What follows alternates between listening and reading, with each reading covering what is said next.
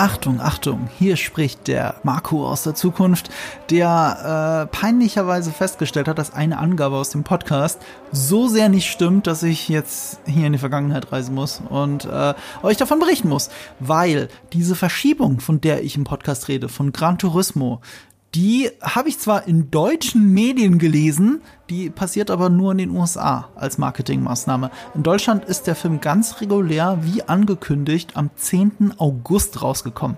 Ihr hört das jetzt frühestens am 13. August, weil jetzt haben wir die Folge natürlich um zwei Wochen vorgezogen, weil es gibt ja keinen Sinn, jetzt noch zwei Wochen zu warten. Also kommt das Ding jetzt raus. Ihr könnt jetzt schon ähm, unsere Meinung zu Gran Turismo einfangen, aber wir reden im Podcast die ganze Zeit davon, dass es schon Fan-Previews gibt, dass es viel später kommt und so weiter und so fort. Bitte ignoriert das einfach oder übertragt es auf den amerikanischen Markt. Äh, vielen Dank für eure Geduld und wir sehen uns auf der Rennstrecke.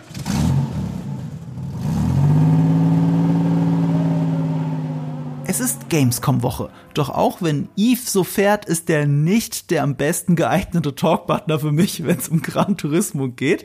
Aber wir haben in der Firma einen echten Rennfahrer, der wegen Gran Turismo äh, jetzt hier reingefahren ist, nämlich Sebastian von Filmstarts. Hi Sebastian. Ich, ich weiß nicht, ob ich mich einen echten Rennfahrer nennen würde.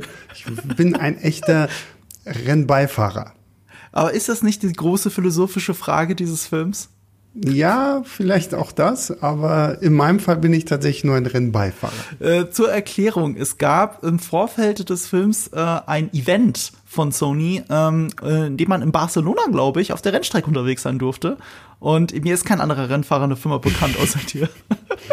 nee, genau. Äh, Sony hatte eingeladen, äh, ein paar mehr Leute. Ich glaube, am Ende waren da irgendwie 120 Leute in Barcelona, die äh, einmal im GT-Wagen drei Runden lang über die Strecke gejagt wurden, was äh, schon mhm. sehr aufregend war. So, da, da merkt man doch so, ja, dieser Übergang vom Gamer zum zum Rennfahrer, ich glaube, das ist schon noch mal eine echte Herausforderung, weil wenn der da um die Ecken jagt und um die Kurven flitzt und abbremst von 100 von von 210 auf 70 oder so, dann schleudert dich das ordentlich in die Gurte, also macht schon Spaß. Ähm, aber ist das dann nicht deine eigene GT Academy, die du hattest? Dass du jetzt woanders mit? Äh, GT Academy ja in dem Sinne nicht, weil ich durfte nicht laufen gehen, ich, ich durfte ja nicht selbst in der Steuer. So, seien wir mal ehrlich so, ne? Also ähm, es war die GT Academy super duper light, um einfach mal zu zeigen, okay, ich habe vorher einmal in so einem Simulator-Ding gesessen und tatsächlich Gran mhm. Turismo gezockt und äh, dann saß ich im Auto und habe mir gedacht, ja, okay, ich bleib lieber beim Simulator. Ich habe ja auch äh, Gran Turismo äh, 7 ist das neueste, mhm. ne? Auf der PS5 und äh, hab's auch in VR. Und es ist auch sehr beeindruckend in VR 2, aber ich habe auf einem Event von Sony habe ich das mit äh, VR 2 und diesem neuen Lenkrad mhm. gespielt. Mhm. Und damit Rallye zu fahren ist, also ich, ich kann damit kaum geradeaus fahren. Und gleichzeitig ist es so realistisch. Ich habe nicht das Gefühl, das Spiel bestraft mich gerade, sondern es ist unglaublich. Ich habe mir sogar wehgetan, weil das Lenkrad so äh, gegensteuert. Mhm. So als würdest du wirklich gerade auf dem Schotter, als, ah, als, könntest, als würdest okay, du die Kontrolle ja. über das Auto verlieren. Und es hat mir voll gegen die Finger geschlagen mehrmals. Also es hat, es hat wehgetan, physisch wehgetan, dieses Spiel zu spielen. Ja, also das, das Spiel, ich war auch erstaunt so, weil ich habe so mit diesen Racing-Sachen nicht so. Also Super Mario Kart ist eigentlich, wenn dann eher meine bevorzugte Art der, der Racing Gaming. Und äh, das hatte ich jetzt halt wirklich auch so das erste Mal so richtig an so einem Simulator auch gespielt. Die hatten dann auch so Sachen aufgebaut, dass du halt das auch mit einem Lenkrad und richtig Gaspedal und sowas alles fahren konntest ich weiß nicht, ich glaube, ich hatte damals, als ich mir meine PlayStation 3 gekauft hatte, da gab es ja Gran Turismo immer irgendwie im Bundle mit dazu oder so. Da habe ich es dann mhm. mal gezockt, aber war nie so wirklich mein Game, wo ich gesagt habe, da gehe ich jetzt total drin auf, einfach weil es ja doch schon sehr anspruchsvoll ist. So, ne? Du kannst dich ja nicht einfach mal so hinsetzen und ich fahre jetzt hier fröhlich ein paar Runden, sondern bist ja schon, musst ja schon wirklich involviert drin sein, um dann auch gut zu werden. Ja, das ist allerdings richtig. Äh, das ist auch etwas, worauf der Film sehr viel rumreitet, natürlich, dass das eine Simulation mhm. ist. Ähm, ich bin Gran Turismo Fan seit dem dritten Teil für die PlayStation 2 war das, glaube ich. Aspect hieß der noch. Und den habe ich viel gespielt. Mhm. Den habe ich richtig viel gespielt. Danach habe ich keinen Gran Turismo mehr so viel gespielt wie den. Äh, jetzt den Siebener wieder ein bisschen näher, auch wegen VR. Ähm, aber so richtig tief drin bin ich dann nicht mehr, mhm. weil jetzt kannst du richtig tief einsteigen. Und das ist auch etwas, was der Film auch tut. Und wir steigen jetzt auch in den Film ein. Doch bevor wir im langen, spoilerfreien Part über einen Film reden werden, der gar nicht so viele Sachen zum Spoilern hat, wenn wir ehrlich sind, weil hast du einen Rennfahrerfilm gesehen, hast du wahrscheinlich auch Gran Turismo schon mal gesehen. Definitiv. Äh, trotzdem ist es, äh, der Film ist ein bisschen mehr als das. Und das ist auch der Grund, warum wir heute darüber reden. Das ist übrigens auch der Grund, warum du hier sitzt. Ich sitze eigentlich wegen dir hier. Oh, weil ähm, ich, ich habe, äh, hier, Yves hat mir erzählt, wie sehr du diesen Film feierst. Tatsächlich ja. Und ich bin gespannt, ob sich die Meinung noch hält. Jetzt ein paar Wochen später ist es ja, ne? Du hast ein bisschen, du hast ihn ordentlich früher gesehen. Na, vor allem, ich habe ihn jetzt noch ein zweites Mal gesehen. Ich habe ihn ja zuerst Aha. hat ihn Sony uns hier in Berlin im, im Hauskino gezeigt. Da war er auch noch nicht mal richtig fertig. Da waren gerade mhm. auch noch ein paar der ähm, Effektsachen, so wenn dann da halt Unfälle Aha. passieren auf der Rennstrecke und so. Das war noch nicht äh, komplett. Und jetzt habe ich ihn dann halt nochmal in Barcelona vorab gesehen, denn in einem ordentlichen großen Kino mit ordentlich Wumms hinter. Das hat dann schon auch nochmal sehr viel Spaß gemacht. Okay, da bin ich echt gespannt, wie sich deine Meinung äh, verändert hat, vielleicht sogar dadurch. Ähm, wegen dieser Empfehlung äh, habe ich die Einladung zu einem Fanscreening äh, angenommen und äh, habe dann auch den Film ähm, vorher gesehen mit einem Freund. Äh, hier, du kennst ihn ja sogar mit Phil, mhm. äh, der jetzt in, in, in, in München ist äh, und die Videoproduktion der GameStar leitet und vorher in Berlin gearbeitet hat mit euch Hand in Hand. Ähm, und ich habe ihm auch schon vorher gesagt, also Sebastian sagt, das ist einer der, einer der Filme des Jahres. Und jetzt bin ich auch wirklich gespannt. Ähm, und wir haben ihn gesehen und jetzt erklärt sich auch ein bisschen die Marketingstrategie von Sony, weil das muss man dazu sagen. Ihr hört jetzt den Podcast Ende August. Wir haben ihn deutlich früher gesehen. Wir nehmen diesen Podcast drei Wochen vorher auf. Ähm, das Interessante ist, wegen dem Autoren- und dem Schauspielerstreik hat Sony diesen Film verschoben und wahrscheinlich, weil Barbie und Oppenheimer gerade so krass im Kino abgehen, dass man sie ein bisschen Platz verschaffen will. Durch diesen Streik ist es so, dass Schauspieler ihre Filme nicht bewerben dürfen. Jetzt hat der Film halt schon zwei größere Stars und die dürfen den Film nicht bewerben. Und Sony hat aber so viel Vertrauen in diesen Film, dass sie sich gesagt haben, okay, als alternative Marketingstrategie verschieben wir den Film nach hinten und zeigen ihn weltweit in Fan-Previews allen Leuten früher und glauben, dass das äh, die Mund-zu-Mund-Propaganda diesen Film erfolgreicher machen wird, als er es sonst gewesen wäre. Und ich glaube, stand jetzt, wo, paar Wochen vorher, ich glaube, ihre Marketingstrategie könnte aufgehen, weil was ich bis jetzt höre, ist das Word to Mouth ziemlich gut. Ja, und das ist halt auch genau dieser Punkt so, ne? Also, ich muss ja dazu sagen, ich habe überhaupt nichts von diesem Film erwartet. Ich bin erstens kein großer äh, Rennfahrer-Film-Fan und zweitens bin ich auch kein großer Neil Blomkamp-Fan. So, das, das waren schon so zwei Punkte, wo ich gesagt habe, so, naja, okay, gut, dann war es, hieß es ja, dann hatte ich immer nur so den Titel gesehen, nach Gran Turismo und dachte, okay, gut, jetzt äh, gehen Sie mal durch die Sony Exclusive Titel, die Sie so haben, um zu schauen, was können wir denn irgendwie noch mhm. verfilmen. Und auch die Trailer, das hatte mich alles irgendwie nicht so abgeholt. Und ich weiß zum Beispiel damals bei, bei Rush, das ist so einer der wenigen äh, Rennfahrerfilme, den ich tatsächlich mhm. absolut großartig finde, hat mich dann der Trailer zumindest so weit abgeholt, dass ich gesagt habe, okay, das will ich mal angucken. Und Gran Turismo war so, so, ich bin ins Kino gegangen und dachte so, okay, ich guck mir jetzt halt irgendeinen so Schrott an, so Tage des Donners für, für, für die neue Generation, so nach dem Motto. Und Mhm. War dann halt wirklich sehr überrascht, weil ich A, nicht wusste, dass das ja wirklich so eine wahre Begebenheit ist. B, mhm. dass Neil Blomkamp, auch wenn er hier quasi so wirklich gefühlt alle Klischees abhandelt, die du für so einen Underdog-Sportfilm irgendwie gebrauchen kannst, da schöne, wie ich finde, emotionale Momente reinhaut.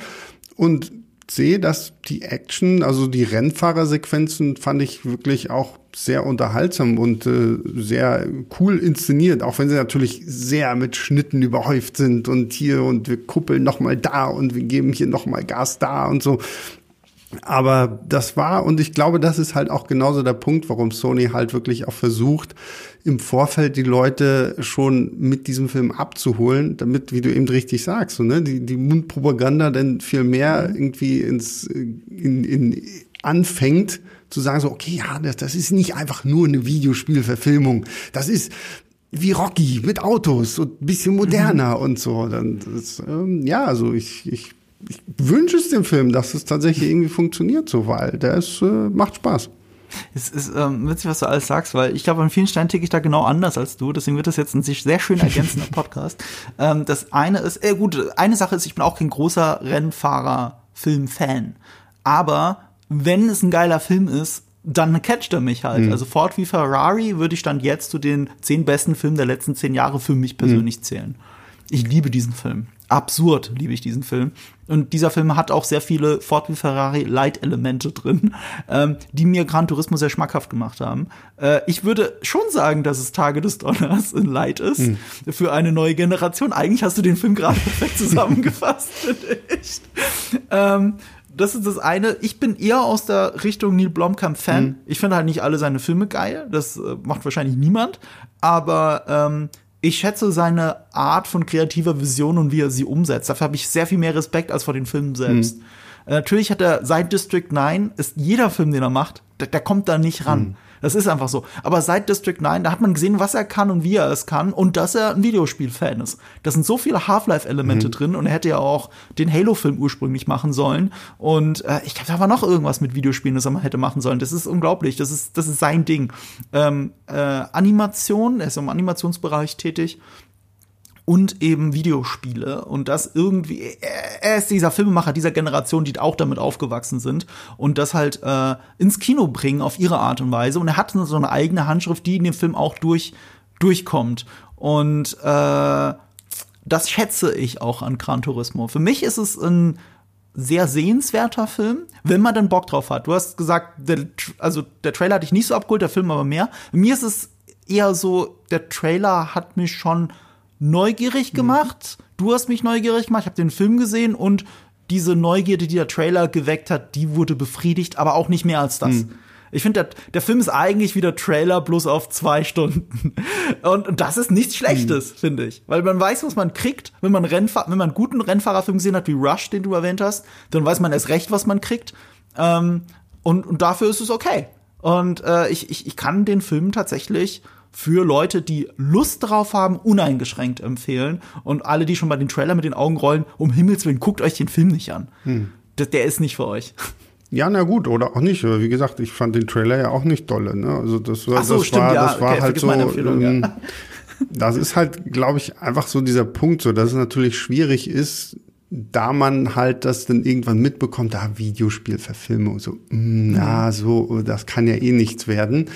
Und deswegen ich weiß gar nicht, ob sie das bei den deutschen Postern auch schon gemacht haben, aber mittlerweile bei den ganzen internationalen Postern steht halt direkt auch Gran Turismo based on a true story. Und jeder mhm. neue Trailer war dann auch inspired by true events und mhm. sowas alles, so damit du halt wirklich deutlich machst, so, das ist nicht einfach nur eine Videospielverfilmung, sondern da steckt halt wirklich die Geschichte eines jungen Mannes hinter, der vom Gamer zum Racer geworden ist. Uäh. Aber äh, der catcht wirklich. Mhm. Ich, ich habe den Live-Beweis für alle Zuhörer da draußen, weil äh, Yves und ich hatten ein äh, Ranking der besten Videospielverfilmungen auf unserem Live-Event. Und diesen Mitschnitt ähm, äh, in diesem Mitschnitt haben wir auch über zukünftige Projekte mhm. geredet. Und da habe ich ihm noch gesagt auf der Bühne, ja, da kommt auch ein Gran Turismo-Film raus. Und er so, hm? ja, aber das basiert auf der wahren Geschichte, dass einer der, der Gran Turismo-Spieler echter Rennfahrer geworden ist. Er so, oh, ja, echt? Und hast du sofort gemerkt, wie auf einmal gecatcht war. Ja, und ich, ich glaube, das ist halt wirklich so der Punkt, dass man halt mehr noch gecatcht ist, wenn man halt wirklich weiß, es ist eine wahre Geschichte. Und äh, dass, dass es diese GT Academy tatsächlich gegeben hat. So, ich glaube 2008 wurde die das erste Mal äh, eröffnet und mhm. ging dann bis 2016. Und das finde ich ist ja auch das Spannende an diesem Gran Turismo Film. Du hättest ihn ja theoretisch auf zwei Arten erzählen können, weil du hättest es einmal klar über diesen Jan Mardenborough, der jetzt im Fokus steht, mhm. weil er halt der Gamer ist, der zum Rennfahrer wurde. Aber was natürlich auch spannend ist, wäre die Geschichte von Orlando Bloom gewesen, der mhm. ja hier quasi so das Brain hinter dieser mhm. ganzen GT Academy ist. Der Film fängt ja dann auch an, dass wir ihn sehen, wie er nach äh, äh, Tokio fliegt dazu, um, um halt bei Nissan dieses Konzept vorzustellen, okay, wir haben dieses Spiel Und da sind sehr, sehr viele gute Gamer, die wahnsinnig viel diese Rennstrecken gefahren sind. Also können wir das für uns ausnutzen, um da jetzt ein Racing-Team draus zu machen. Das wäre natürlich auch eine spannende Story gewesen, die vielleicht auch in eine andere Richtung gegangen wäre als das, was wir jetzt haben. Mhm. Ähm, was ich finde, das ist so mein eine, einer der Kritikpunkte, finde ich auch so an dem Film, so die Rolle von Orlando Bloom. Damit weiß der Film irgendwie nie so richtig was anzufangen. Absolut. Der, der ist halt am Anfang irgendwie so ein bisschen da, dann ja.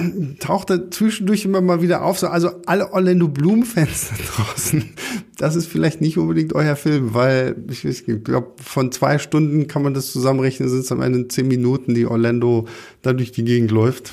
Boah, das ist äh, wirklich ein sehr guter Punkt. Äh, so wie du es gerade gepitcht hast, das wäre der Film, der mich mehr interessiert hätte. Das wäre mhm. er von Ben Affleck gewesen genau, für, ja. für ja. Autos. Und Ford wie Ferrari ist das ja an vielen Stellen. Mhm. Äh, äh Ford wie Ferrari ist sehr viel der Hintergrund und nicht das Rennen.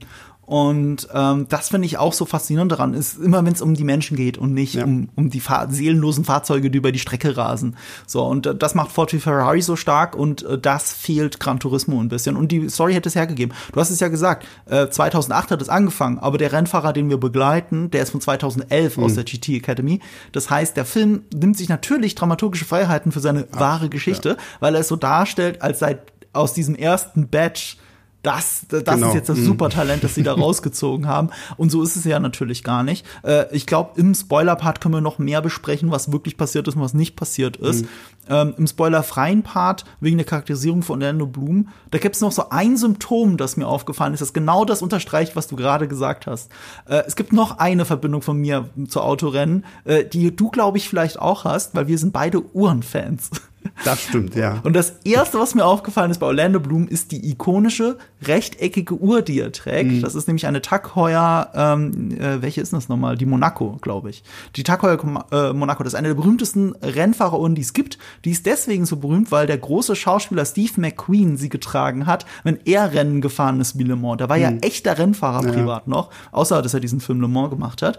Und es gibt dieses ikonische Werbebild, das ich seit meiner Kindheit nicht aus dem Kopf kriege, wenn es um coole Uhrenwerbung geht. Es ist so ein Shot, und das ist ein echter Shot, das war kein Werbefoto, wie Steve McQueen nach einem Rennen sich gerade den Helm so abziehen will oder die, oder die, diese Skifahrerhaube da, ne? Mhm. Eins von beiden, ich weiß es nicht mehr genau, aber ganz deutlich unter seinem Rennfahreranzug guckt diese ikonische ja, nice. rechteckige Uhr raus. Und das war ein normales Foto von einem echten Rennen. Hm. Und äh, Tag Heuer benutzt das bis heute als Werbefoto, als das Foto von dem coolen Schauspieler-Dude, der auch noch Rennfahrer war. Hm. Und was trägt Orlando Bloom in diesem Film? Genau diese Uhr. Aber machen sie irgendwas damit? Hat man wirklich das Gefühl, dass er so eine coole Socke ist wie Steve McQueen oder so viel Liebe zu dem Rennen hat wie Steve McQueen. Also sie geben ihm am Anfang einen kleinen Präsentationsmonolog, wo man das so ein bisschen spürt. Mhm. Aber sie greifen das für den Rest des Films eigentlich nie wieder auf. Ja. Für den Rest des Films ist er nur ein Marketing-Dude,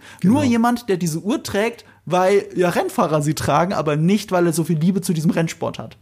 Ja, ich finde, er wird auch teilweise dann im Film so, so zwischendurch immer mal so ein bisschen auch so als Bad Guy hingestellt, so wenn es ja, dann so darum geht, so so, ah, wir müssen jetzt eine wichtige Entscheidung treffen und da das eine Rennen ist so abgelaufen, aber Person X ist besser vor der Kamera und so, da merkst du dann halt, okay, er mhm. soll halt wirklich mehr der Marketing Guy sein, der darauf bedacht ist, okay, wie funktioniert mhm. die PR, wie können wir das besser promoten und sowas alles und äh, dafür hast du dann halt wirklich mehr dann David Harbour mhm. als den, den grummeligen Drill Sergeant, a.k.a. Mentor, der da dann ja. so ein bisschen die ganzen Gamer so aufmischen darf, damit sie ihm auf den Rasen kotzen, weil sie ja. sich ja jetzt das erste Mal in ihrem Leben bewegen müssen oder so so viel muss man vorwegschicken. Er ist der große Scene-Stealer. Und er, er stiehlt halt so viele Szenen. Also er hat ein paar spannende mit Orlando Bloom, genau das, was du gesagt hast, wenn er fast schon antagonistisch aufgebaut wird, weil wir haben es ja auch schon in jedem Rennfahrerfilm gesehen. Mhm. Einer der Feinde kommt aus dem eigenen Team. Und das ist Orlando Bloom in dem Fall, aber auch nur bis zur Mitte des Films, weil der Film das für den Rest des Films wieder vergisst. Er vergisst es einfach. So, ah, nee, nee, nee, das ist jetzt kein, er ist jetzt on board, das passt schon. Jetzt ist er ein Ally. Gerade mhm. noch mal ein Antagonist, jetzt ist er ein Ally. Und, und der Rest wird dann halt von David Harbour äh, dominiert. Ähm, von ihm profitiert auch der Newcomer-Schauspieler Archie Maddox McQueen, wie sagt man den Namen richtig? Ich habe keine Ahnung, ich habe es auch versucht irgendwie rauszufinden. Man kannte ihn von woanders noch. Ich komme jetzt nur gerade nicht drauf. Wo habe ich noch gesehen? Also der Hauptdarsteller. Ich finde, Er hat der macht bei echt Midsommar wenig verkehrt. mitgespielt. Midsommar war's. Ja. Siehst du, weil ich Midsommar habe ich immer noch nicht gesehen, aber äh, stimmt, da spielt er mit. Und äh, der ist echt gut. Und er profitiert halt sehr davon, dass er und David Harbour eine sehr gute Chemie haben für die wenigen Szenen, die sie Mhm. wirklich zusammen haben. Und äh, das ist so ein bisschen das Herz in dem Film. Wenn man David Harbour-Fan ist, würde ich den Film sogar uneingeschränkt empfehlen. Absolut. Weil David Harbour macht hier seinen David Harbour-Kram. Für genau das gucke ich diesen Film. Ähm, in meiner Letterbox-Review habe ich so, so prozentmäßig aufgeteilt, wie groß die Anteile in diesem Film sind. Sehr großer Anteil ist Werbung für Sony und Nissan, aber 10% des Films sind einfach David Harbour. Das ist einfach David Harbour pur und das ist großer Pluspunkt.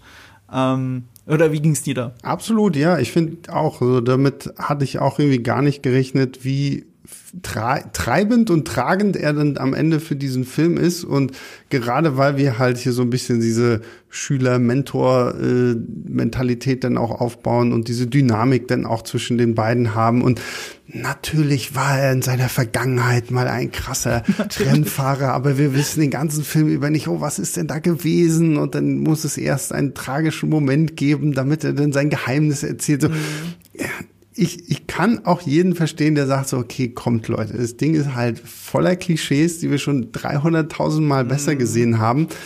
Aber gerade weil David Harbour das irgendwie so mit so einer absoluten Authentizität und Natürlichkeit rüberbringt und wenn er dann auch immer mit seinem Sony Walkman durch die Gegend läuft, um dann halt ein bisschen ACDC zu hören und sowas. Natürlich Also- das Sony Walkman. ja, natürlich ist es ein Sony Walkman. Wir sind in einem Sony-Film. Hallo.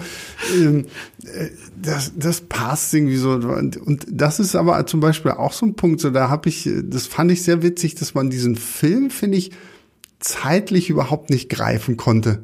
Das, ich weiß nicht, ich sehe das auch so, ich hatte die ganze Ja. Zeit so überlegt, so, weil du siehst halt am Anfang ihn halt mit diesem Sony Walkman, später kriegt er ja einen Sony MP3-Player irgendwie und Der auch Walkman hieß, glaube ich, ne? Das war ein iPod-Alternative, die ist auch Walkman. Ja, ja, genau. Und dann gibt's ja aber auch, die, aber sie haben ja auch schon Smartphones und keine Ahnung was. Also, also Die haben eine PS5 am Anfang, oder nicht? War Ja, das nicht ja, PS5 ja, ja, und das also- neue Lenkrad? Ja, und vor allem du, du, also jetzt beim zweiten Mal ist es mir aufgefallen, du erkennst es tatsächlich daran, wie viele Gran Turismo-Spiele er schon in seinem Regal hat, weil da hat er, glaube Mhm. ich, tatsächlich äh, alle sechs äh, Hüllen dann irgendwie Mhm. da und ich glaube, sieben spielt er dann gerade im Augenblick oder so. Aber ja, ja.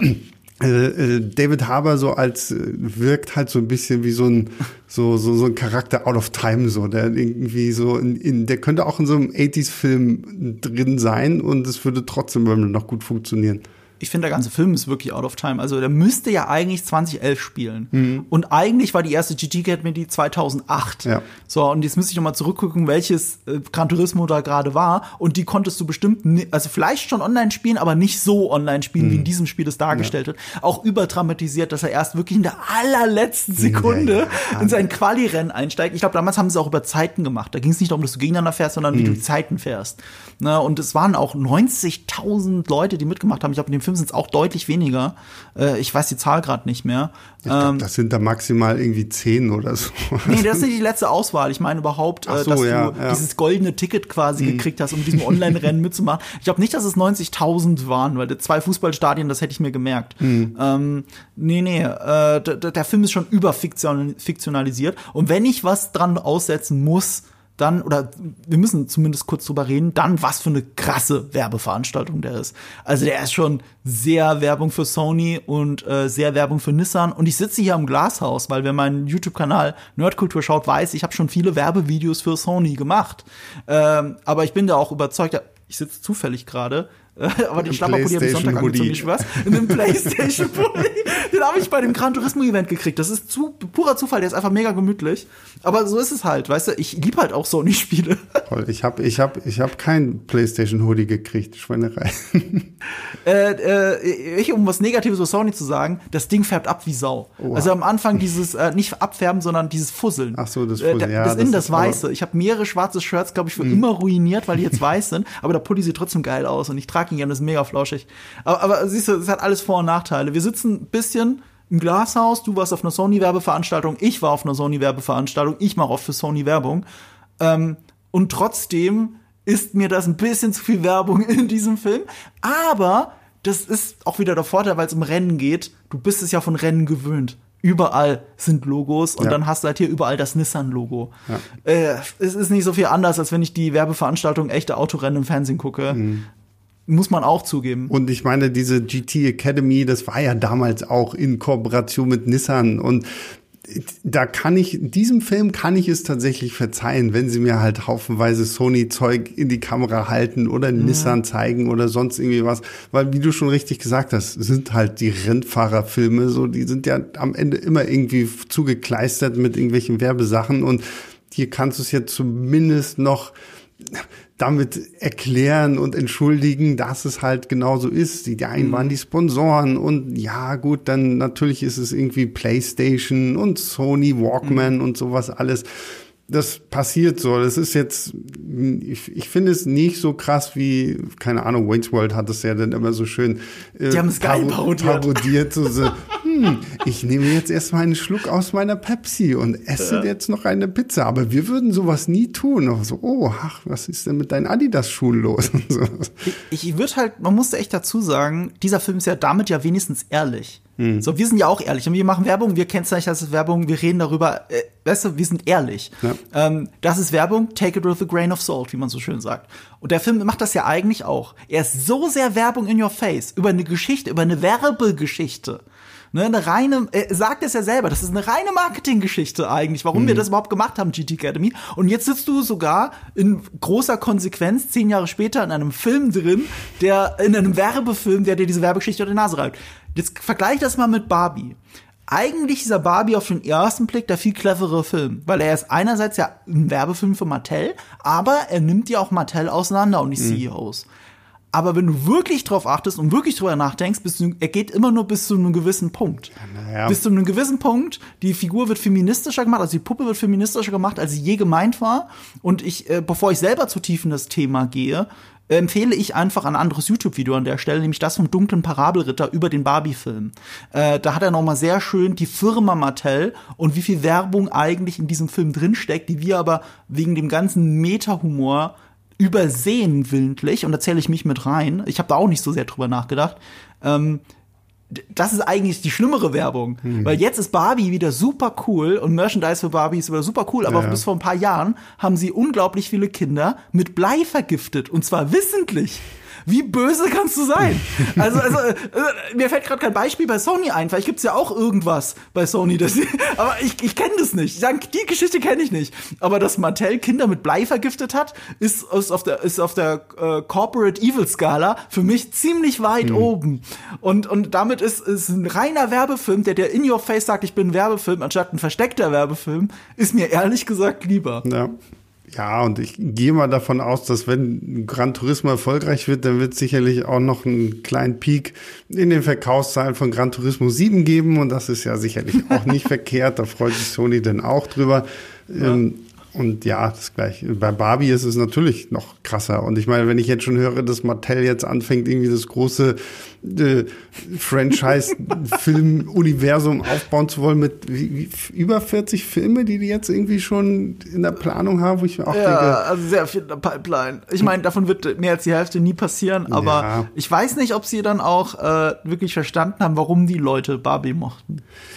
Das ist halt wahrscheinlich so der Punkt, ne? Die sehen einfach nur, okay, krass, wir haben jetzt die Milliarde-Marke überschritten, jetzt hauen wir da irgendwie viel raus, so, aber es wird halt nicht jedes Mal Greater Gerwig sein, es wird auch vor allen Dingen nicht jedes Mal Barbenheimer sein, weil das hat ja wirklich auch nochmal wahnsinnig viel dazu Ja. beigetragen, dass dieser ganze Hype überhaupt so groß gehalten wurde.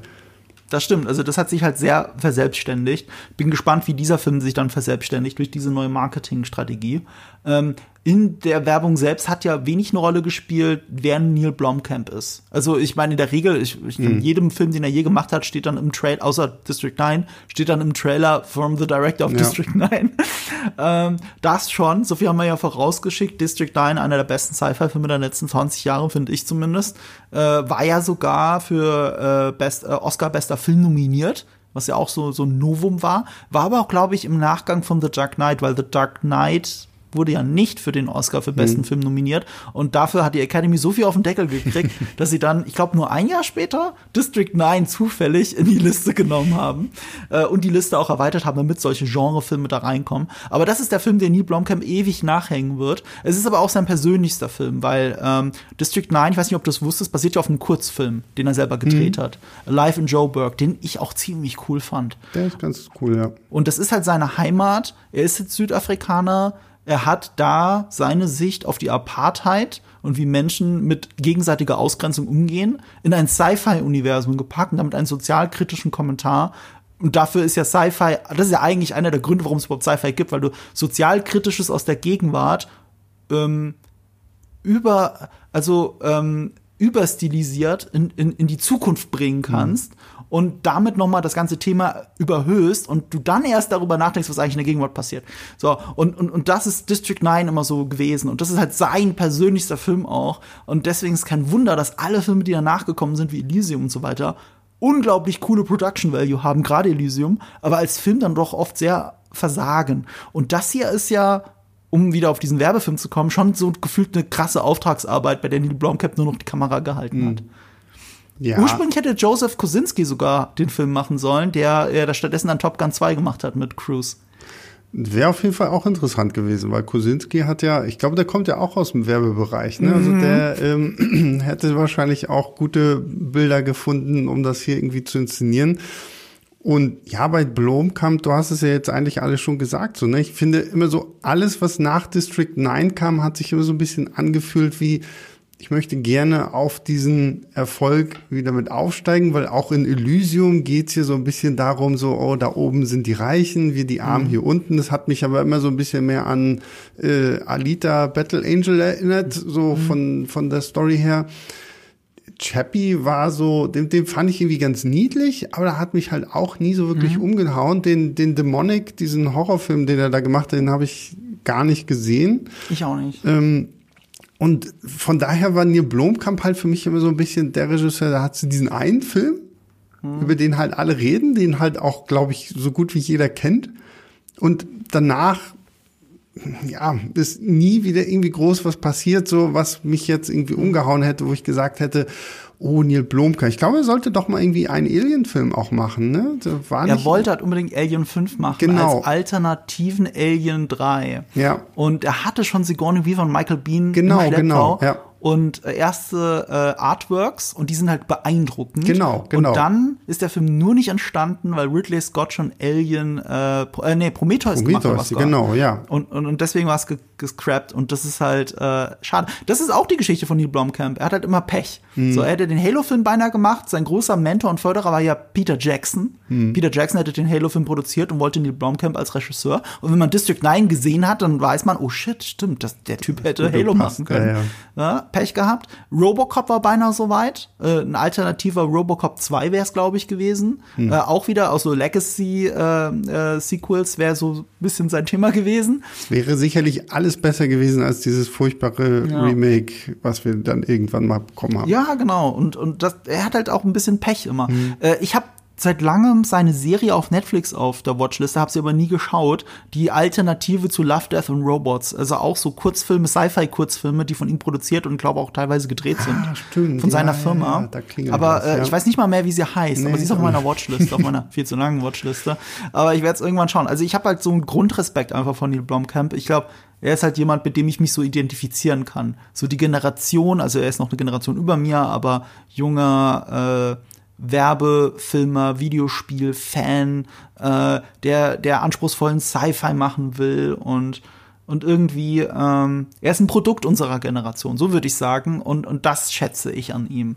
Äh, auch wenn er das Potenzial nie komplett ausschöpft. Hm. Ja, aber ich meine, das ist ja auch, wenn ich überlege, Chappie, da hatte er Hugh Jackman, Sigourney Weaver mhm. so mit drin. Also mhm. er ist ja dann auch durchaus irgendwo angesehen gewesen, mhm. aber ich glaube, ihm hatte dann immer so dieser große Erfolg gefehlt, dass man dann halt wirklich sagt, okay, jetzt kriegst du halt noch mal so das nächste Projekt und da ist dann sowas wie Gran Turismo halt, ja, das ist so wahrscheinlich für ihn dann so ein bisschen mal nach Zahlen so, ne? Also ich, ich kann mir vorstellen, so hat kriegt dann das Drehbuch und ja, okay, das passt dann irgendwie so, mhm. weil es ist halt am Ende des Tages reden wir immer noch von einem Rennfahrerfilm. Die Etappen, die so ein Film ablaufen muss, sind ja auch so ein bisschen mhm. durch die wahre Geschichte vorgegeben. Mhm. Ähm, da muss es halt einfach nur, es muss dröhnen, die Action muss gut aussehen und die Figuren müssen stimmen und das war's denn so. Ne? Deswegen Aber man merkt seine Handschrift, oder? Findest du? Ich weiß ja. gar nicht. Wo denn? Äh, ich finde, es sind die, es gibt gewisse Übergänge. Ich meine, allein schon, das kennt ihr aus dem Trailer, wenn er in seinem Gamer-Sessel sitzt und um ihn herum sich das Auto aufbaut. Hm. Das ist so, das ist so ein Werbefilmer-Shot eigentlich, ja, den die meisten stimmt, Regisseure ja. nie machen würden, weil sie wollen sich ja nicht in diesen, in diesen Sud begeben und vergessen, dass ein gewisser Ridley Scott ein paar der besten Werbespots der Weltgeschichte gedreht hat. Ne? Oder, oder dass auch ein Taika Waititi geile Werbespots machen kann und so. Dass das eine schließt das andere nicht aus. Das sind geile Kurzfilme. Und sowas kann halt Neil Blomkamp, dieses hm. Kurzfilmhafte, das da teilweise in dem Film drin ist. Ähm, die Übergänge zwischen Spiel und echter Welt. Du sitzt teilweise da, ich weiß nicht, wie es dir ging. Ich kann ja nur die fertige Kinofassung aus der ich glaube, dritten oder vierten Reihe habe ich das gesehen. Weil ich habe da noch zu viel gemeint, also Christopher Nolan guckt ja alle Filme in der dritten Reihe, außer es ist im IMAX. Also komm, lass uns in die dritte Reihe setzen. Und dann haben wir es gesehen. Und wir haben beide uns dabei erwischt, dass wir gedacht haben, okay, ist das jetzt gerade aus dem Spiel. Es ist halt gerendert und es ist gerade eine echte Szene. Es ist teilweise nicht zu unterscheiden. Und äh, das muss man dem Film auch lassen. Äh, Gran Turismo war schon immer berühmt für diese coolen Werbefilme am mhm. Anfang des Spiels, diese Intros, die eine Mischung aus den gerenderten Szenen waren und echten Szenen. Und der Übergang war für seiner Zeit und für heute sowieso so fließend, du hast es teilweise nicht gesehen, weil da steckte so viel Liebe zum Detail für Autos drin. Und dieser Film fühlt sich aber durchgehend so an, steigt aber auch ein mit so einem Werbefilm. Genau mit so einem Gran Turismo Intro steigt dieser Film ein. Und ich finde, all das hat Neil Blomkamp perfekt eingefangen. Und wenn er da ab und zu mal die Pause-Taste drückt und uns einblendet, wer wo ist, hm. ähm, das machen normale Rennfilme nicht. Auch wenn es so obviously ist, ne? Aber äh, ein Ford wie Ferrari macht das nicht, ein Rush hm. macht das nicht. Dieser Film macht das. Und äh, es passt zu diesem Gran Turismo-Überthema. Und ich finde schon, dass das alles Sachen sind, wo ich die Handschrift von Neil Blomkamp spüre. Hm. Ja, also dieses, ähm, dass mal pausiert wird oder dass man im Rennen halt so sieht, okay, welcher Platz ist mhm. er jetzt? Und oder dass die diese Hilfslinien auftauchen, die dir zeigen, so, okay, so musst du am besten fahren, um eine gute mhm. Zeit zu bekommen, dann ist es ja auch dann so Thema so, ah, ich, ich, ich halte mich nicht immer an die Linien und ich weiß, wie es besser mhm. funktionieren kann und so. Ähm, da finde ich, diese Elemente funktionieren hier in diesem Film halt auch deswegen, weil wir trotzdem immer noch daran äh, uns messen müssen, okay, es ist ja irgendwo trotzdem auch noch ein klein bisschen so eine Videospielverfilmung. Und da mhm. finde ich diese kleinen Elemente aus dem Spiel, finde ich ganz witzig und ist charmant gemacht, ohne dass es jetzt zu übertrieben wirkt. So. Und da sind dann auch so diese Transitionings, so wenn er halt in seinem Simulator hockt und auf einmal baut sich um ihn herum das Auto zusammen und er fühlt sich dann, als wenn er da wirklich im Auto wäre das, das macht Spaß, weil es halt auch irgendwie einfach wirklich zu dem passt, was Gran Turismo dir ja denn eigentlich geben soll. Und das wird ja auch gerade am Anfang nochmal erzählt, wenn auch nochmal das ganze Team hier von Polyphone, die, die dieses Studio ja, des Polyphone Digital, oder? Genau, so, wo er dann auch nochmal gesagt, ja, und hier, sie haben sich daran gesetzt, das realistischste äh, mhm. Simulatorrennen überhaupt zu machen. Und dann siehst du ja auch nochmal, wie alle Autos eingescannt werden und sowas. Also, sie versuchen dir halt schon deutlich zu machen, so, okay, nach dem Motto, wenn du jetzt wirklich Gran Turismo fährst, dann ist das ja. das Beste ever. Und das ist halt ein Werbeversprechen schon wieder. Ja, ne? na klar. Also, also um mal ein anderes Spiel auf eine ähnliche Höhe zu heben, äh, Forza Motorsport auf der hm. Xbox ist, finde ich, ein gleichwertiges Spiel zu Gran Turismo, sind beide geil. Ähm, äh, weißt du, das sind immer noch Arcade Racer. Hm. Es ist sehr, also es ist schon krass, wie tief das in Simulation geht, Gran Turismo, aber es ist schon arkadig. Hm. Es gab schon immer realistischere Rennspiele Klar. und äh, im Guten wie im Schlechten. Also ich, ich finde Gran Turismo ist wirklich so neun von zehn, zehn von zehn, wenn es um Autorennspiele geht. Hm. Aber trotzdem ist es nicht der heilige Gral der Simulation, der echten Simulation, auch wenn VR mit dem Lenkrad fucking nah dran ist, das muss ich echt zugeben. Äh, aber es ist nicht der heilige Gral. Und weil es ein Werbefilm ist, verkauft es mir die ganze Zeit als der heilige Gral. Und ähm, äh, dadurch merkst du, dass der Film natürlich unrealistisch ist. Egal, ob das eine wahre Geschichte ist oder nicht, wir werden es gleich im Spoiler-Part nochmal ein bisschen auseinandernehmen, aber vieles davon würde, guck mal, ich bin, ich kenne mich mit Rennen nicht aus. Hm. Aber wenn der eine den anderen rammt von der Strecke, weiß ich, das geht doch nicht im echten Rennen. Ich meine, klar kannst du es machen, aber danach machst du es nie wieder, weil du bist genau. disqualifiziert. Ja, ja. Und, und, und, du wirst von der, du wirst, du wirst wahrscheinlich sogar von der Rennleitung rausgeschmissen für den Rest der, der, der Saison. So, und, aber sie machen das da die ganze Zeit und keiner regt sich auch hm. wirklich drüber auf. So, als hätte, es würden nie Mario Kart spielen. Hm. Und aber, du hast ja den Rocky-Vergleich auch gebracht. Ich meine, das ist nicht nur dramaturgisch so, weil das muss man ja Sportfilm lassen. Welche Sportfilme sind denn realistisch? Weil mein Lieblingssportfilm ist Rocky 1 und 2. So, das sind meine zwei Lieblingssportfilme aller Zeiten. Und das ist kein realistisches Boxen. Und das weiß sogar ich, als jemand, der ja. in meinem Leben noch nie einen Boxhandschuh in der Hand hatte. Ähm, diese Volltreffer die ganze Zeit.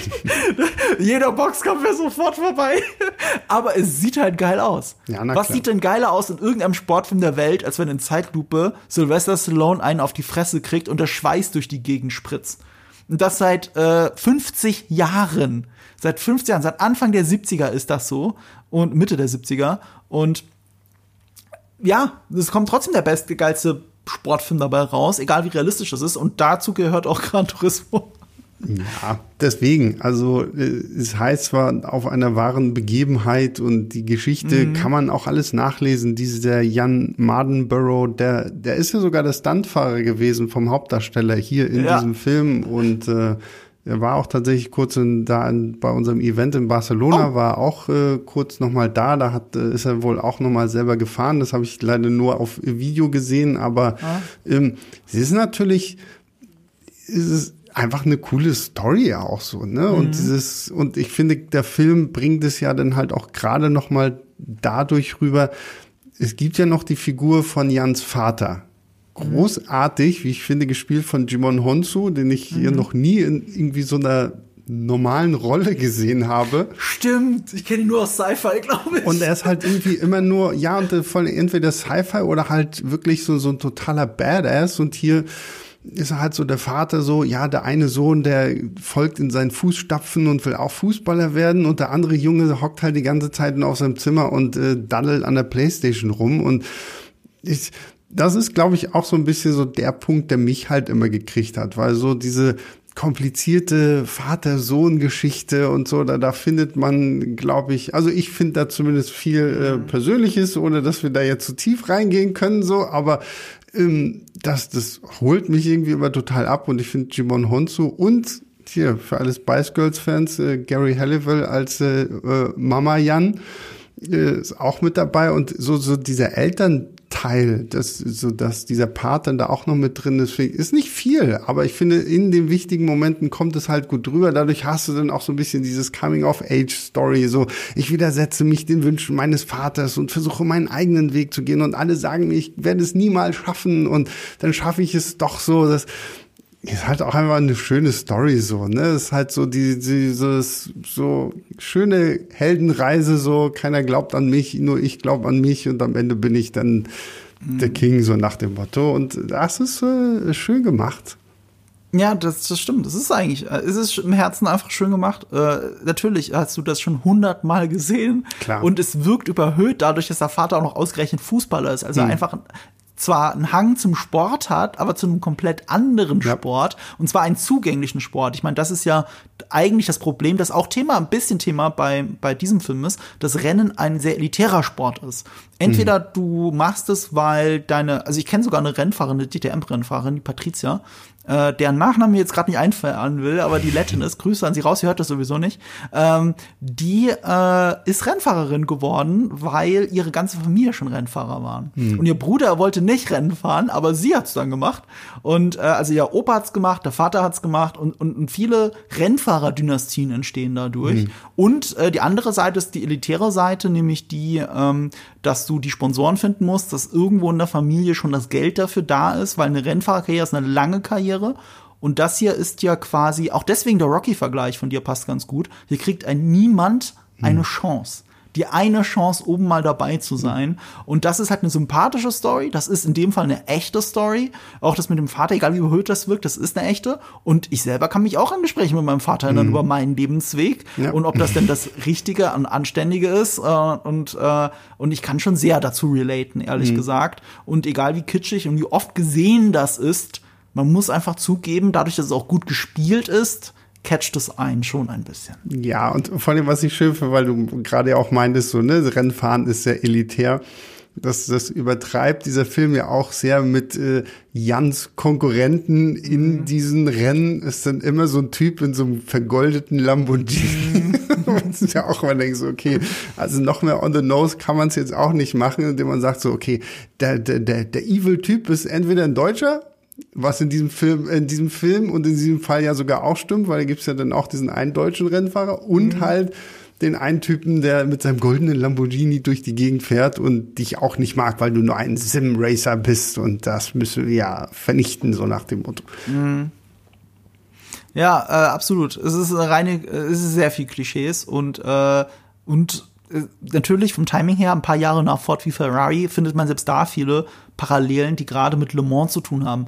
Ähm, ich glaube, das ist auch der Punkt, wo wir in den Spoiler-Part müssen. Mhm. Aber dadurch, dass es wahre Geschichte ist, finde ich nicht, dass man so viel spoilern kann. Es geht sogar eher darum, was davon nicht wahre Geschichte ist. Deswegen würde ich euch sogar empfehlen, Spoiler-Part hin oder her, das zu hören, weil das sind Sachen, die habe ich unbedingt wissen wollen, nachdem mhm. der Film zu Ende war. Also ich, ich habe wirklich gegoogelt, ich habe mir das angeschaut. Der Abspann spielt ja auch damit, was ist passiert und was nicht passiert. Und hier guck mal die Leute nebeneinander. Und, äh, und, und das muss man auseinandernehmen. Und äh, deswegen Achtung, Spoiler, aber hört gerne weiter zu. Also wie viel davon ist echt? Wir haben unmittelbar vor der Aufnahme, haben wir sogar noch darüber diskutiert, das mit Le Mans. Äh, weil er ist Le Mans gefahren, aber hier ist Le Mans das große Finale und natürlich, weil es ist einfach Le Mans, wie ein Ford hm. wie Ferrari, es ist die Strecke, es ist das 24-Stunden-Rennen. Und im Film wird er Dritter. Und das ist halt geil. Und äh, in Wirklichkeit war das ganz anders. er ist Le Mans gefahren, eher gegen Ende, also nicht gegen Ende der Karriere, sondern gegen Ende des Wikipedia-Artikels, soweit ich gekommen bin. Ähm, da ist er, äh, ich glaube, Neunter geworden. Und das ist ja immer noch krass, in Le Mans Neunter zu werden äh, mit seinem Team. Ähm, er ist aber, aber zu Anfang äh, der Karriere äh, sein erster Titel war dritter Platz beim 24-Stunden-Rennen in Dubai. Hm. Und obwohl sie Dubai, glaube ich, auch gezeigt haben im Film, genau, ja. haben sie, es war ja auch am Anfang der Karriere der erste Titel, ist ja. hier schon dritter Platz bei einem 24-Stunden-Rennen. Die haben sich aus dramaturgischen Gründen schon gesagt, nee, nee, nee, nee, das müssen wir jetzt ans Ende legen, mhm. weil 24-Stunden-Rennen ist schon krass und dann noch dritter Platz und so aus dem Stand.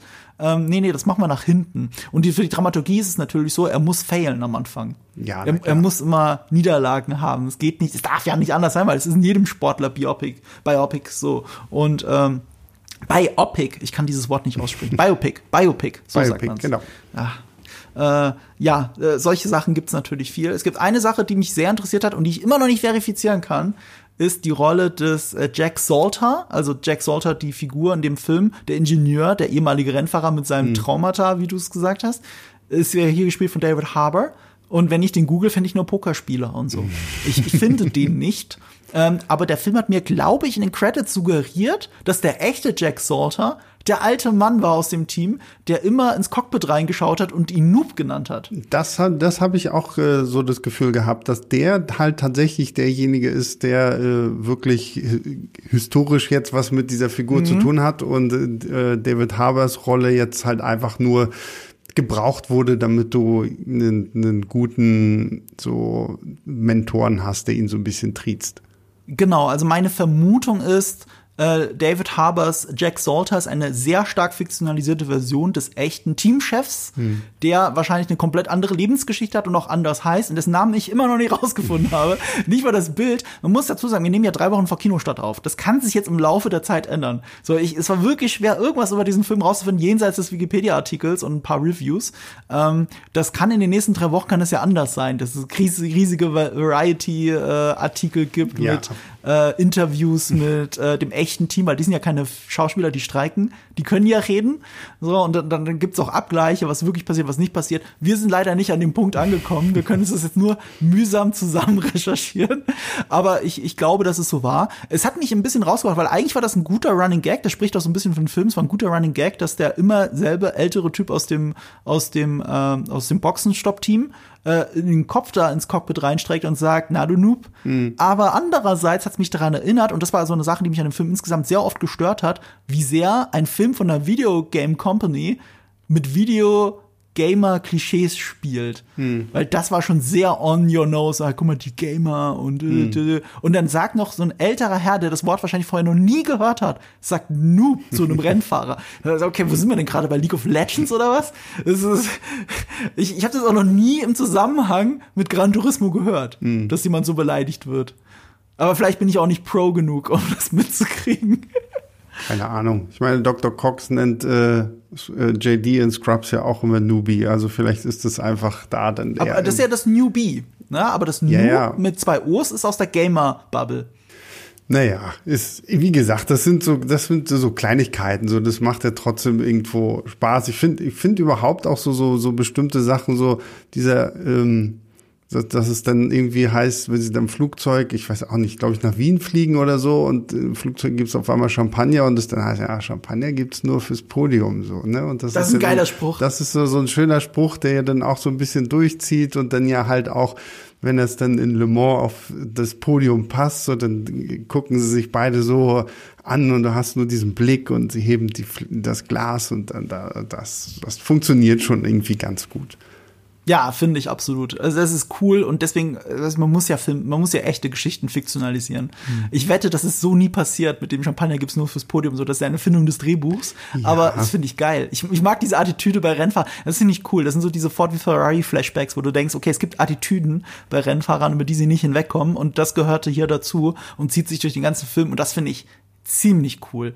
Ähm, wenn man die Karriere verfolgt hat, also, also der Film stellt das schon sehr dar, weil es ja immer auch ein Nissan-Werbespot ist, als wäre äh, der Jan, äh, wie heißt er nochmal, Mardenbauer? Jan Bauer immer nur für Nissan gefahren, hm. das alles in kurzer Zeit.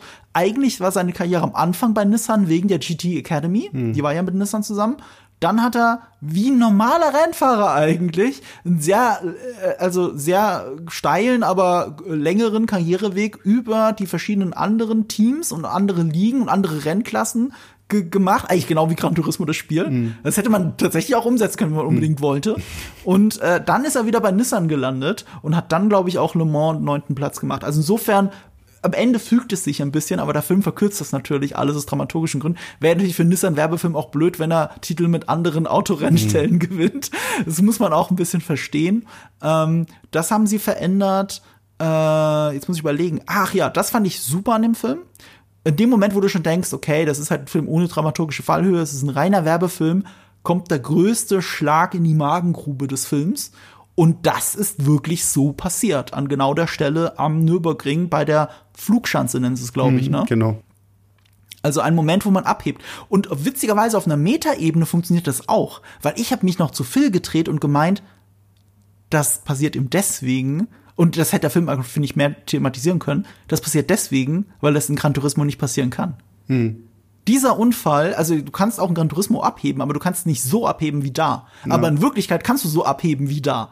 Und äh, im Spiel kann das nicht passieren. Und eigentlich hätte der Film daraus noch viel mehr machen können, weil der Film sagt dann halt natürlich, ja, so gehören Gamer wirklich hinter das Lenkrad. Das war ja jetzt quasi der einzige Grund, warum das passiert ist, obwohl es anderen Rennfahrern auch passiert, ist, weil er ein Gamer ist der Film hätte aber durchaus sagen können, es passiert ihm, weil in Gran Turismo das nicht passieren kann und er deswegen anders fährt mhm. an der Stelle. Deswegen gibt er zu viel Gas, weil er das nicht weiß, weil ja. er nur das Spiel gespielt hat. Dann hätte sich das Spiel, äh, der Film hätte sich aber selbst entlarvt. Mich würde nicht wundern, wenn das im ersten Drehbuchentwurf drin war. Das ist einfach mal eine wilde Vermutung, ja, ja. die ich raus, äh, die ich, die ich raushaue. Aber es ist halt trotzdem, ähm, ja, es ist eine die beeindruckende Szene einfach, finde ich, wenn halt wirklich dieser Unfall passiert, wo er halt mhm. so, so, so, so ein Hügel kommt und der Wind kommt von unten bei seiner Geschwindigkeit und der hebt halt gefühlt einfach ab und dreht sich. Mhm. Was ja wirklich auch so passiert ist, da ist ja dann äh, leider auch von den Zuschauern tatsächlich jemand ums Leben gekommen. Ähm, ja.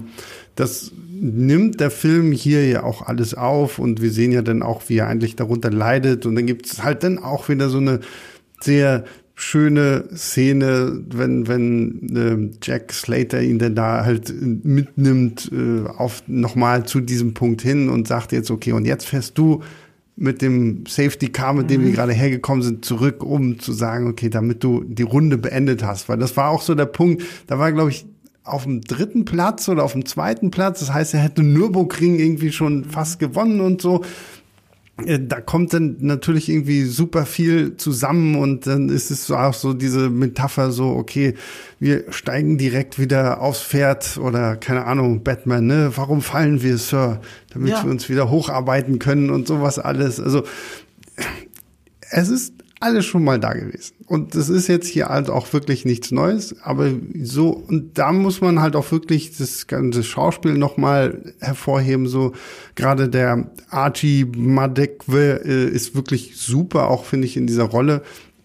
Und dann, das, das, das funktioniert. Und da muss ich tatsächlich auch sagen, das ist ein Punkt, über den wir noch gar nicht gesprochen haben, mhm.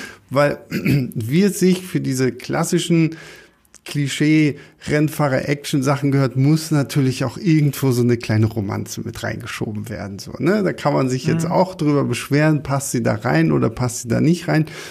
Was ich tatsächlich irgendwie erfrischend fand, war die Tatsache, dass dieser Film jetzt uns nicht irgendwie so ein so, ein, so eine Power-Sex-Bombe da irgendwie reingeknallt hat, sondern irgendwie ein sehr natürliches äh, junges Mädchen, wo du auch, wo sie auch nie irgendwie zu weit damit gehen, wie diese Beziehung zwischen den beiden jetzt funktioniert. Er stalkt sie erstmal irgendwie auch Ewigkeiten nur auf Instagram, weil er sich auch irgendwie nicht traut zu gestehen, dass er so Gefühle für sie hat. Und dann ist es natürlich auch wieder sein Mentor Jack, der ihm sagt so, ja, wer ist denn das Mädel, dass du dir der ganze, lad die doch mal ein, jetzt wo du hier äh, den Vertrag bekommst und sowas alles hast, hast du doch das Geld und dann gehen sie nach Tokio und haben da diesen kleinen schönen Urlaub und sowas alles. Mhm. Fand ich irgendwie sehr rührend. Der ganze Film hätte auch ohne das funktioniert und es wäre überhaupt kein Problem gewesen.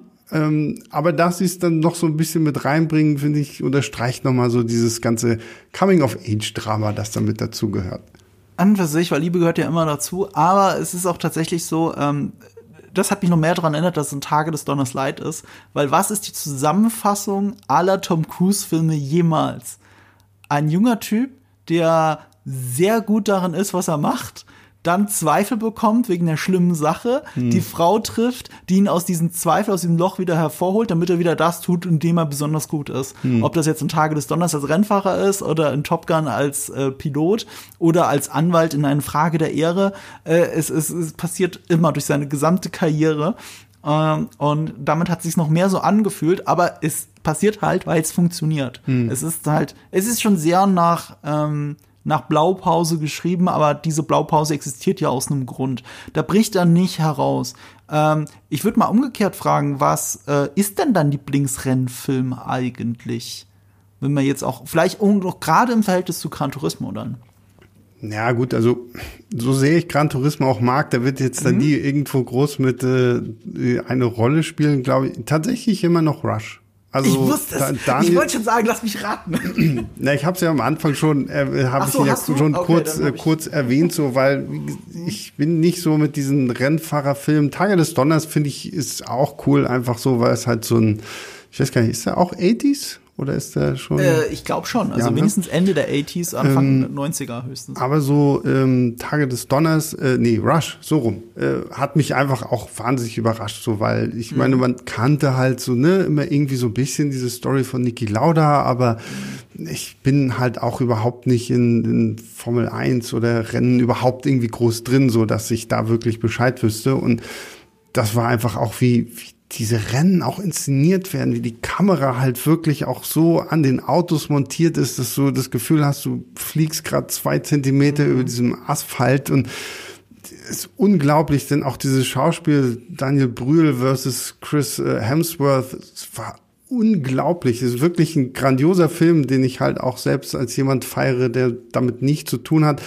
Ford vs. Ferrari hast du jetzt auch schon häufiger erwähnt. Das ist auch ein geiler, geiler Film. Matt Damon und hier Christian Bale und es ist halt auch so Acting on top und mhm. die, die Rennsequenzen und gerade bei Ford vs. Ferrari finde ich, finde ich den spannenden Aspekt ja auch, dass sie so dieses Technische mit reinbringen. Mhm. Dass die ja eigentlich bewusst wird, dieses ganze Rennfahren ist ja nicht einfach nur die Person, die da hinterm Lenkrad ist, sondern es ist halt wirklich dieses Team, die ganzen Techniker, die ganzen Mechaniker und sowas alles.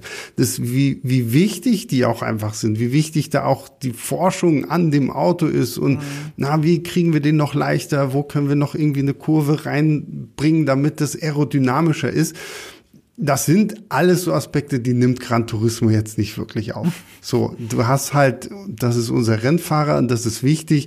Da fand ich, gibt's ja im Film auch diese Sequenz, fand ich ein bisschen lustig, wo sie bei, noch während der GT Academy, hat er doch diesen Unfall mit, äh, mit äh, Jack im Auto drin mhm. und sagt ihm dann, ja, na, die, die Bremsen haben geklemmt. Ich habe das so häufig in der Simulation Krista gehabt. Kristallisiert oder verglast? Ja, ich, irgendwie, verglast. irgendwie so, wo ich mir auch denke, Was so. ist denn das? Ich weiß nicht, wahrscheinlich ist irgendwie so wie so eine Art Film über, über auf der Bremsscheibe oder so, dass die halt nicht richtig anzieht. Aha. Wo ich mir auch dachte so, also ich meine, du hast ja schon gesagt, dass da in Nürburgring so, dass wenn du das bei GT spielst, so, dass du halt nie so abheben würdest, wo ich mich frage, wirst du denn da das haben, dass du auch merkst, dass die Bremsen jetzt irgendwie mhm. so einen Film haben oder so? Das sind dann halt wieder so diese sehr dramaturgische Momente, um zu zeigen, so, ah, auch der Gamer hat Ahnung von der Technik, auch wenn mhm. es natürlich nie so im Vordergrund steht wie jetzt halt bei anderen Filmen. Ich hätte mir gewünscht, dass es mehr im Vordergrund steht, so mhm. über Ford wie Ferrari. Ich kann mich mit dir nur anschließen. Ich finde Rush ist einer der besten Rennfilme aller Zeiten. Und weil es eben um die Konkurrenz von Niki Lauda und äh, wie heißt er nochmal? Ich habe keine äh, Ahnung. Chris Hemsworth. Äh, ja, Chris Hemsworth geht. Und äh, äh, das macht ihn so spannend. Es ist sogar, vielleicht sogar mein Lieblingsfilm von Ron Howard und er hat viele hm. gute Filme gemacht. Ja, da ähm, muss ich ähm, sagen, Frost, Frost äh, Nixon. Oh, stimmt. Der ist, okay, sorry, ich nehme alles zurück. Frost Nixon. Du hast recht, du hast recht. Frost Nixon. So Den habe ich sogar als Blu-ray im Regal. Mm. Ich, ich, liebe Frost Nixon. Okay, du hast recht, Frost Nixon. Sorry, sorry, ich nehme das zurück. Aber Rush ist einer meiner Lieblingsrennfilme und Ford v Ferrari ist mein Lieblingsrennfilm. Mm. Wirklich, tatsächlich. Also ich, äh, ja, ich bin äh, genau wie du sagst. Ne? Ähm, bei Autorennen geht es nicht nur darum, wer die schnellste Zeit fährt, sondern es ist eine Ingenieursleistung. Ich habe lange gebraucht, um das zu verstehen, worum es im Motorsport auch geht. Hm. Ich meine, im Endeffekt ist es ein Soap wie Fußball auch. Man interessiert sich für die Hintergründe und nicht nur für das Spiel ja. beziehungsweise für das Rennen selbst, sondern es hat mit allem anderen drumherum zu tun. Es ist alles eine große Soap-Opera, fast jede Sportart. Wir gucken nicht nur die Spiele, sondern wir interessieren hm. uns für alles, Na, was klar. drumherum ist ja. und die Story. Und äh, entsprechend gut ist die Story dieses Films. Ich muss jetzt aber auch dazu sagen, für alle, die jetzt zuhören, ich, glaube, es sind auch die einzigen drei Rennfahrerfilme, die ich gesehen habe. Also, Tage des Donners, Rush und ähm, Ford vs. Ferrari und jetzt dann halt Gran Turismo zählt dann jetzt mit dazu. Ich bin einfach, das ist einfach so so ein. Ich bin grundsätzlich tue ich mich immer schwer mit so Sportlerfilmen. Ja. Einfach, weil ich so denke, hm, ja, so, weil ich bin auch nicht so der größte Sportgucker, so, also ich gucke halt auch nicht irgendwie regulär Fußball oder so, was man sonst irgendwie vielleicht so guckt, also, ist einfach nicht so mein Ding so. Und deswegen muss ich mich echt immer so ein bisschen dazu zwingen, dann halt, also ich musste mich auch sehr zwingen, mich irgendwann mal an die Rocky-Filme ranzusetzen mhm. oder sowas wie, ähm, obwohl, nee, wie ein wilder Stier habe ich einfach nur wegen Scorsese schon geguckt, so, das war Pflicht so, aber normalerweise catcht mich sowas halt immer nicht so richtig und in 90 Prozent der Fälle, wenn ich sie mir dann doch angucke, finde ich sie auch geil.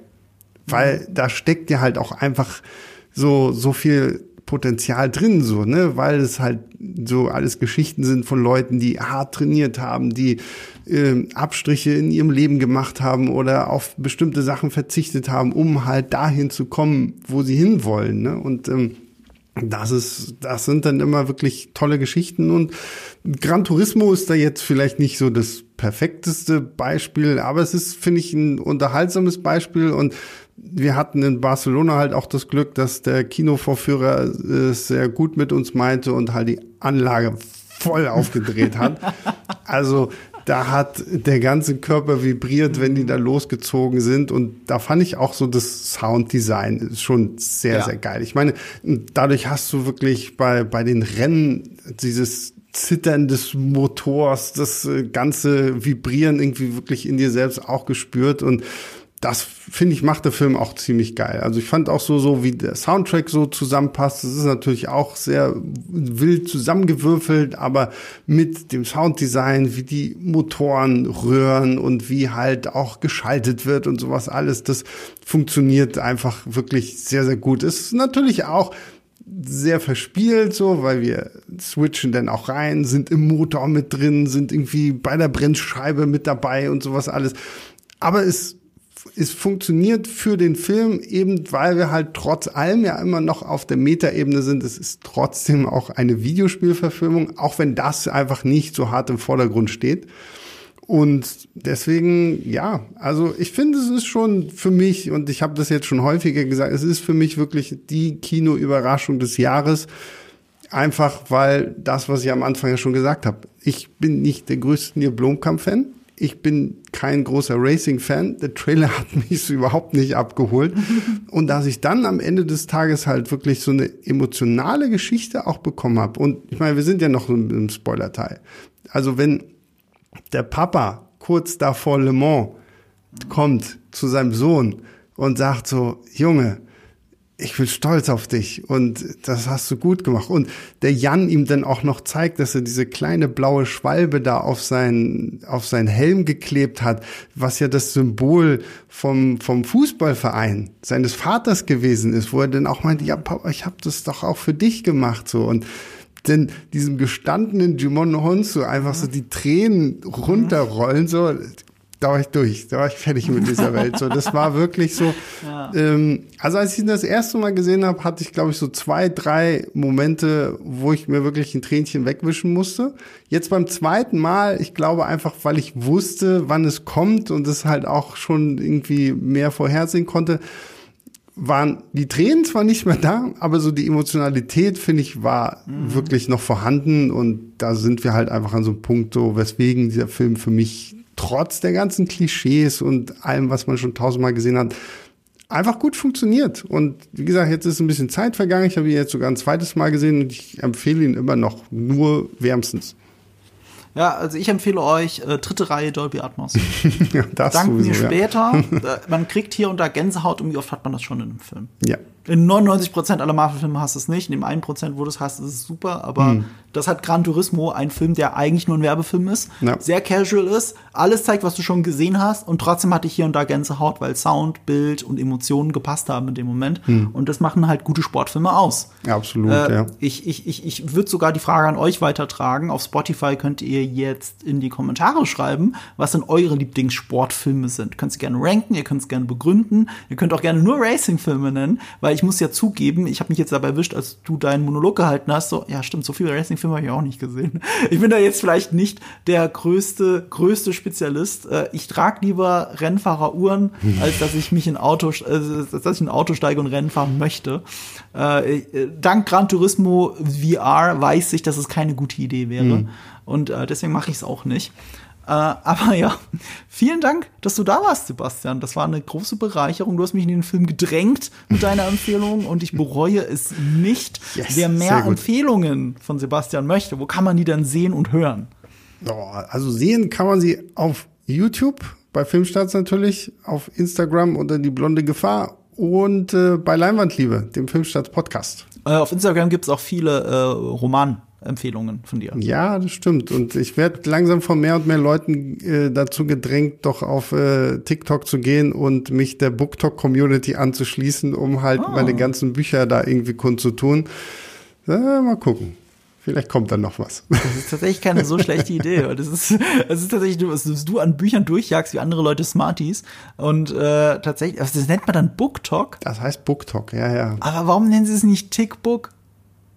Weil das nicht cool genug ist. Es muss ja, okay. sein. Aber mittlerweile, ich finde es ja krass. Also ich habe schon einige Buchläden hier in Berlin gesehen, wo die wirklich Tische haben, nur mit Büchern, die über TikTok irgendwie ähm, angepriesen worden sind. Also das scheint offensichtlich mehr und mehr wirklich auch Relevanz zu haben für ah. äh, Bü äh, Bücherläden und sowas alles. Ja, mal gucken. Kannst du es nicht Buchstarts nennen? Mach Buchstarts draus. Buchstarts. Lese, Lesestarts. damit die Leute dann auch mehr zum Lesen kommen. Da bin ich wie der eine, der eine Verleger aus Vanilla Sky. People will read again. Also, das, äh, wenn das passieren sollte, hier habt ihr es zuerst gehört. So, da ich nicht so viele Rennfilme gesehen habe und äh, zum Zeitpunkt der Aufnahme unser Kollege Yves gerade irgendwie so einen Rewatch macht, habe ich mir gedacht, ich nehme doch zur Verabschiedung und als Schlusswort einen Spruch eines großen Philosophen, oh. nämlich Dominikus von Toretta. Oh. Der hat einst gesagt, egal ob du einen Inch oder eine Meile Vorsprung hast, gewonnen ist gewonnen.